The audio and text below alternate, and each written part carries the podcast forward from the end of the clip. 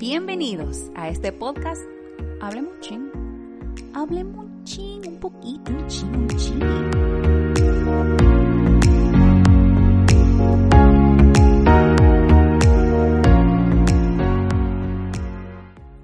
Hola, señores, de nuevo. Qué chulo. Espero que en el episodio de hoy ustedes me puedan escuchar muy bien porque Dios es bueno y provee estamos con un micrófono nuevo, tal vez ya no se escuchan los pimpones y la subida y bajada del audio y todo eso, así que estamos demasiado emocionados. Ay, porque Dios es muy bueno. Así que, jaja, ya casi estamos cambiándole el nombre de Hablemos un chin un chon. Aquí en RD hablar un chon y habla mucho. Pero hablar un chin, miren. Hablar un chin. Cuando uno dice, "Ay, vamos a juntarnos, hablar un chin aquí en RD. Es mentira, usted no va a hablar un chin nada. Usted va a durar hora, hora, una tarde entera, un día entero. ¿Y qué? Sí, tenemos que hablar un chin. Eh, olvídese que eso no es chin, eso es mucho. Así que entiende el contexto del nombre, que fue a propósito, señores, porque es así. Pero vamos al mambo de hoy. Vamos a em, seguir con el estudio del libro de Jonás. Aleluya. Y si no has escuchado el contexto y la introducción de lo que estamos estudiando, estamos estudiando el profeta menor, el libro de Jonás. Y te invito a que si tú no has escuchado el episodio anterior, tu pareto, vaya que el episodio que tante que te lo escuche para que puedas entender. ¿Entiendes? Para que puedas entender. Entonces, así ya entramos en contexto y como que entramos full plomo a lo que vamos a hablar hoy.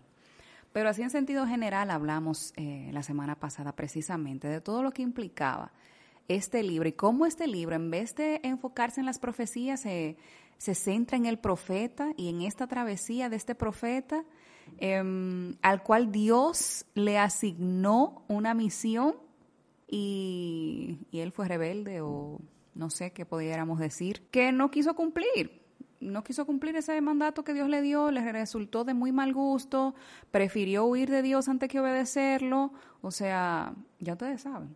Vean, vean, no, jaja. Escuchen el episodio anterior para que se puedan enterar de todos los detalles introductorios de este tema. Entonces hoy vamos a seguir con el capítulo 1. Y es que así como comencé de este tema de que Jonás prefirió huir o sea, de Dios, antes que obedecerlo. Quizá también a nosotros nos toque hacer cosas en la vida que no quisiéramos. A veces sentiremos también deseos de huir de lo que Dios nos llama a hacer, eh, de lo que Él quiere que hagamos, porque resulta como incomprensible. Eh, como que explota nuestros sentidos, es como contradictorio, porque vaya y escuche el episodio anterior para que usted entienda, porque es muy fácil venir con el dedo acusador, acusar a Jonás de ser un hombre muy carnal o lo que sea. Y nosotros podemos encontrarnos ahí mismo también. Y podemos eh, tener las mismas actitudes en muchas otras áreas. Entonces, vaya y escuche para que usted entre en contexto. Así que vamos directo al capítulo 1. Y el capítulo 1 creo que tiene 17 versículos. Así que léalo, porque no vamos a estarlo leyendo todo, lo vamos a ir así parafraseando. Pero léalo para que pueda entender lo que estamos hablando hoy. Pero lo que hay es que Jonás abandona su misión. Dios le habla en los primeros versos y le dice, levántate y ve a Nínive, aquella gran ciudad, y pregona contra ellos, o sea, que le predique. Eh, porque su maldad ha subido delante de mí, le dijo el Señor. Y no bien terminó el Señor de hablar y Jonás se levantó a huir Lola de la presencia de Dios hacia Tarsis. O sea, se fue en un barco para el lado contrario al que Dios lo había enviado lejos. Él, él pensaba que podía huir del Señor. Pero el mismo salmista decía, ¿a dónde voy a huir de tu presencia? A, lo profundo de la tierra, ahí tú estás. A lo más alto, tú estás ahí. O sea, yo no me puedo esconder de ti. Parece que eso como que se le olvidó a Jonás y comenzó a correr fanático, como decimos aquí en RD, a correr fanático. Y se fue del lado opuesto, o sea, o hacia otro lugar al cual Dios no le envió, por no querer cumplir eh, con la voluntad de Dios. Y como mencionábamos, o sea, desde niño Jonás había aprendido a odiar a los asirios y a temer a sus atrocidades. O sea, los aborrecía tanto que no quería que recibieran misericordia de Dios. O sea, si ustedes leen, yo creo que también eh, en Nahum, Nahum, o como sea que ustedes lo quieran pronunciar, en los primeros capítulos habla de, de, de, Asiria, de Nínive y de por qué estas personas eh, eran tan pecadoras, lo que habían hecho y todo lo demás, eran personas perversas. Y la verdad era que Jonás y todo el pueblo de Israel lo que quería para ese tipo de enemigos de, de su nación era venganza, no misericordia. O sea, que el Señor lo consumiera con su fuego santo, así, al estilo Elías, eh, toda esa cuestión. Ustedes saben, fuego de cielo que acabó con los dioses, lo, lo rompió, lo quemó, Astoa. Así era, eso era lo que Jonás quería. Sin embargo, se le olvidaba que Dios tiene demasiada misericordia, mucho amor, mucha paciencia, porque incluso con Jonás eso fue evidente, que al desobedecerle, Dios siguió teniendo misericordia de él y persiguiéndolo para que él cumpliera su propósito. Entonces, ese, eso es lo que pasaba. O sea, y en sentido general, no solamente como Jonás, sino todo el pueblo. Ellos no querían que los que no fueran judíos, o sea, los gentiles, obtuvieran el favor de Dios, como que se habían vuelto egoístas. Y muchas veces, hermanos, nosotros la idea de estudiar estos libros es que podamos ver a Dios, su obrar, que podamos ver a Cristo en todo este relato y que nuestro corazón sea expuesto y enseñado conforme a su palabra, porque miren, o sea, alguna vez nosotros somos así, que decimos, ah, no, yo soy hijo de Dios, y como dice una canción, y con los hijos de Dios nadie se mete, o sea, pero por favor, Dios es rico en misericordia. Al igual que como la tuvo con usted, que no la merecía, y conmigo, que no la merecía, lo puede tener o puede tener eh, con cualquiera y no tiene que pedirle permiso a usted, porque alguna vez no pensamos que nosotros por ser hijos de Dios tenemos como un, un, trono aquí en la tierra, que estamos por encima de todo el mundo y miramos a todo el mundo por encima del hombro y nos creemos mejor que todo el mundo. No, señor. Entienda que es todo lo contrario. Usted fue lo vil y lo menospreciado que Dios escogió. No era por buena gente que Dios le cogió a usted, hermano. Y no fue usted que cogió a Dios. Dios le cogió a usted porque un muerto no puede resucitarse mismo. ¿Te entiende? Entonces, fue lo vil y lo menospreciado que el Señor escogió. A ti y a mí. Entonces, cualquiera es digno, es merecedor de la misericordia de Dios. Y tú y yo lo fuimos por el sacrificio de Cristo. ¿Ok? Y necesitamos entender esa amplitud de la misericordia de Dios. Entonces, cuando Dios nos ordena algo en su palabra, a veces huimos por temor, por terquedad, por rebeldía, y decimos, no, Dios, tú no estás pidiendo demasiado, o sea, te está pasando, tú no estás pidiendo demasiado, y entramos tal vez en un estado de pánico, de temor, de enojo, de lo que sea. Y eso fue lo que pasó con, con Jonás, para que él huyera. Dijo, no, no, no, tú me estás pidiendo demasiado. Esa gente lo que necesitan es que tú lo consumas, no que tú tengas misericordia de ellos. Pero su huida lo metió en problemas peores. O sea, al final, Jonás entendió que era mejor hacer lo que Dios manda. O sea, necesitamos entender eso. Señores, no corra de, lo que Dios le manda hacer. Porque al final es mejor hacerlo desde el principio. Desde el principio, porque el precio que Jonás tuvo que pagar, o sea, por estar corriendo de la voluntad de Dios, fue alto. Entonces, obedezcamos a Dios, aunque sea fuerte, y pidamos que, que, ponga en nuestro corazón el querer como el hacer. Aunque no sintamos hacerlo, no siempre vamos a sentir hacer la cosa, Señor. Y ahí es donde entra la obediencia y el dominio propio y ser sumisos en hacer las cosas, aunque nuestros sentimientos nos griten que hagamos lo contrario. Y es que es el Espíritu Santo y la palabra de Dios que deben de permear nuestros sentimientos, eh, pensamientos y nuestro corazón porque es muy inestable que podamos o que seamos dirigidos por lo que sentimos o por lo que dejamos de sentir. Entonces, ese es el cuadro.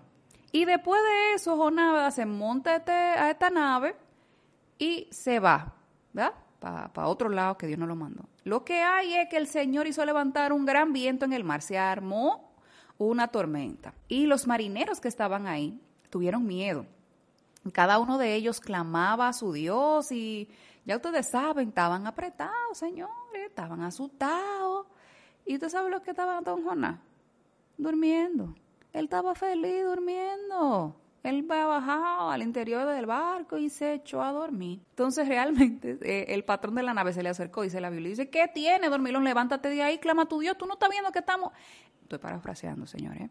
Estamos en medio de una tormenta. Tal vez tiene compasión de nosotros y no perecemos. Y Jonás, sabiendo que todo esto lo estaba provocando el Señor para que él entendiera hacia dónde él tenía que ir, se quedó calladito. Y fue, ¿verdad? Donde estaban toditos y, y comenzaron ahí, dijeron los demás, no, vamos a echar suerte eh, para ver qué es lo que está pasando, quién es el culpable de esta tormenta, de este mal que, que no ha llegado a nosotros. Entonces echaron suertes y la suerte cayó sobre Jonás. Y aún así, Jonás seguía callado, Señor.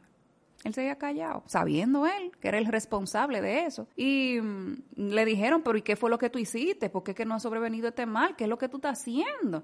Entonces él le respondió, yo soy hebreo, temo a Jehová, Dios de los cielos, y bla, bla, bla. Y aquellos hombres temieron en sobremanera y le dijeron, pero ¿qué tú, qué tú le hiciste? Porque ellos sabían que huía de la presencia de Jehová porque ah, él se lo había declarado. O sea, que él salió corriendo, que Dios lo mandase una cosa y él se fue. Entonces por eso fue que ellos temieron y dijeron, Dios mío, pues por ti que estamos en la situación que estamos. Entonces, aquí podemos ver algunas cosas antes de continuar.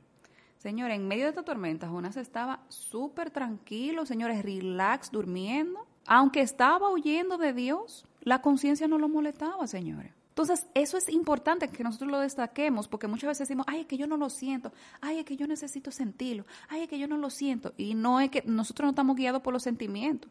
Porque si, si, si Jonás hubiera tenido un chin de conciencia y dice, ay, Dios mío, pero esto, esto es por mí. Y no, él estaba durmiendo, tranquilo, relax. O sea, el que no nos sintamos culpables no siempre es señal de que estamos actuando bien. No, no siempre es señal de que nosotros estamos actuando bien. No podemos medir la obediencia por lo que nosotros sentimos, nunca. O sea, nuestro estándar y nuestro espejo siempre debe de ser las normas divinas, las sagradas escrituras, la palabra de Dios, no lo que sintamos, dejamos de sentir, lo que las circunstancias nos digan, no, es lo que la palabra de Dios nos dice. Entonces, aquí vemos eh, esa parte. O sea, tenemos que examinar nuestro corazón, nuestros pensamientos, intenciones, todo a la luz de la palabra de Dios. Entonces, uno no puede buscar el amor de Dios y huir al mismo tiempo. Eh, ya Jonás después se dio cuenta que en ninguna parte se iba a poder esconder. O sea, pero antes de que él pudiera volverse a Dios, tuvo que dejar de huir en sentido contrario. O sea, nosotros necesitamos entender esto, que uno no puede decir que cree en Dios o que ama a Dios y hacer todo lo contrario. La misma palabra lo dice en 1 Juan 2, del 3 al 6. O sea, si yo amo a Dios, tengo que obedecer sus mandamientos. Eso no dice que un, ay, que yo te amo. No, el amor va acompañado de obras y de frutos que expresan lo que hay dentro. Yo no puedo decir que yo amo a mi esposo y le estoy siendo infiel. O sea, eso es incoherente. Entonces no podemos ser incoherentes con nuestro accionar y nuestra vida. Entonces, después de esto, que ¿verdad? los marineros echaron suerte, ya Jonás admitió que todo esto era el Señor porque él estaba eh, huyendo de su presencia y em, estuvo dispuesto a perder la vida para salvar a los marineros. Pero miren qué cosa, él estuvo dispuesto a perder la vida para salvar a los marineros, pero no, no, no quiso hacer lo mismo por la gente de Nínive. Él quiso salvar la vida de esos marineros porque ya entendía que todo eso era responsabilidad de él, pero él no tuvo ese mismo sentir con las personas de Nínive. Eso es increíble cuando cómo, nosotros perdemos como de perspectiva las cosas, perdemos la dirección por nuestra necedad muchas veces y, actuamos de manera irracional e incoherente. Y la verdad es que miren, eh, esas personas, esos navegantes, las personas que estaban ahí eh, en el barco, trabajaron eh, para hacer volver la nave a tierra, o sea, lucharon, quitaron cosas, buscaron la manera de que no tuvieran que tirar a Jonás por la borda. O sea, ellos hicieron lo que pudieron para ver eh, si era posible, para no matarlo literalmente. Miren, miren qué misericordia. O sea, ellos demostraron tener más compasión que el mismo Jonás. O sea, ahí él, él, él vio que otros que no eran de, su pueblo, que se supone que el pueblo del Señor tenía que estar llamado a predicar su amor, ¿verdad? Y a hacer luz y a bendecir a aquellos, demostraron tener más compasión que él. Increíble. Entonces, nosotros como cristianos debemos tal vez de avergonzarnos cada vez que un incrédulo muestra más compasión que nosotros. O sea, se supone que ese es un fruto que tiene que verse en nuestra vida. Entonces, Dios quiere que nos preocupemos por todas las personas, sean salvas o no. Claro que dice la palabra de Dios que debemos hacer bien principalmente a lo de la familia de la fe, pero eso no quiere decir que a los demás no tengamos que hacerle bien. Tenemos que hacerle bien a todos, a todos. Jonás desobedeció a Dios. En su huida se detuvo gracias al Señor y se sometió a Él. Vimos que luego la tripulación de la nave adoró a Dios porque vieron que la tormenta se calmaba después que lo echaron al mar. ¿Qué podemos aprender de todo esto? Que Dios puede utilizar hasta nuestros errores para que otros le conozcan. Aún en medio del error de Jonás, Dios fue bueno y aquellas personas temieron a Él. Debemos nosotros de tomar esto en cuenta y, y saber que aún en su soberanía y en su gran amor, nuestros errores pueden ser para su gloria. Al final, ¿verdad? Lo echaron al mar y el mar se aquietó. Eh, y temieron al Señor, hicieron pacto y voto estas personas delante de Dios y sacrificio, pero el Señor tenía preparado un pez. O sea, la muerte no era, no era el objetivo de Jonás, o sea, ese no era su destino, ¿verdad? Sino que el Señor le tenía preparado un gran pez para que fuera a cumplir el propósito para el cual él lo había formado. Así que vamos a dejarlo hasta aquí, vamos a dejarlo hasta aquí, vamos a dejarlo hasta aquí. Y en la próxima semana vamos a seguir con este estudio del libro de Jonás. Así que, bye. Dios te bendiga.